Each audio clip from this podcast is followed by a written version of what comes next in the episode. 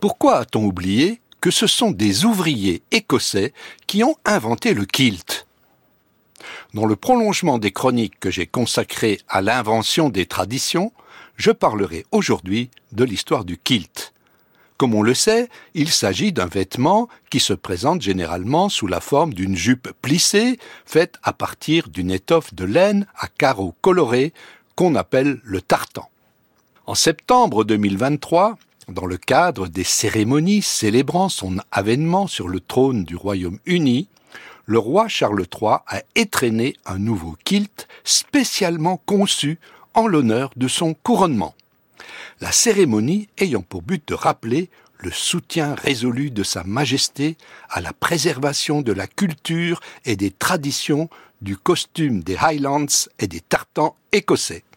Aujourd'hui, il semble évident cet habit traditionnel rappelle une très ancienne et très respectable tradition écossaise.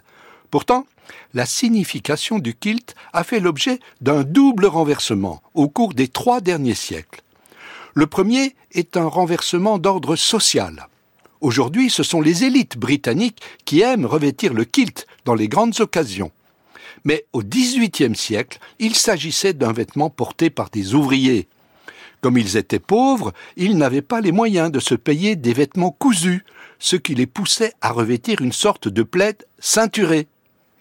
Mais le développement de l'industrie métallurgique contraignit un nombre de plus en plus grand d'ouvriers à travailler le fer en fusion.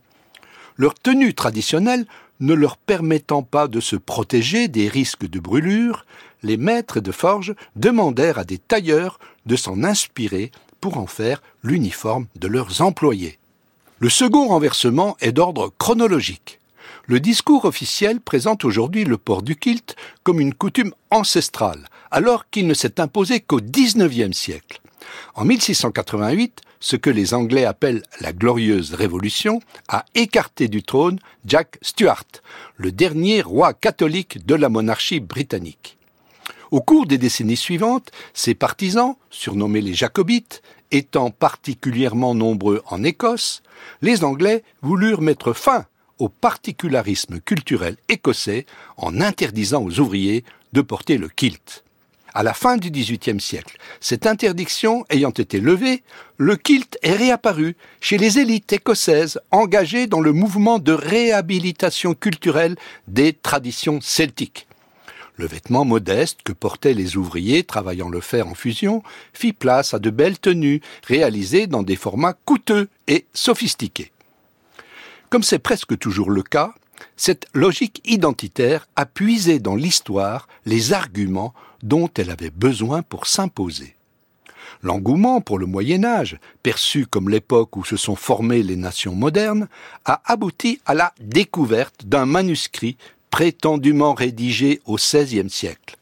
Il affirmait que le kilt avait été porté dans toute l'Europe au Moyen Âge avant de disparaître à la Renaissance.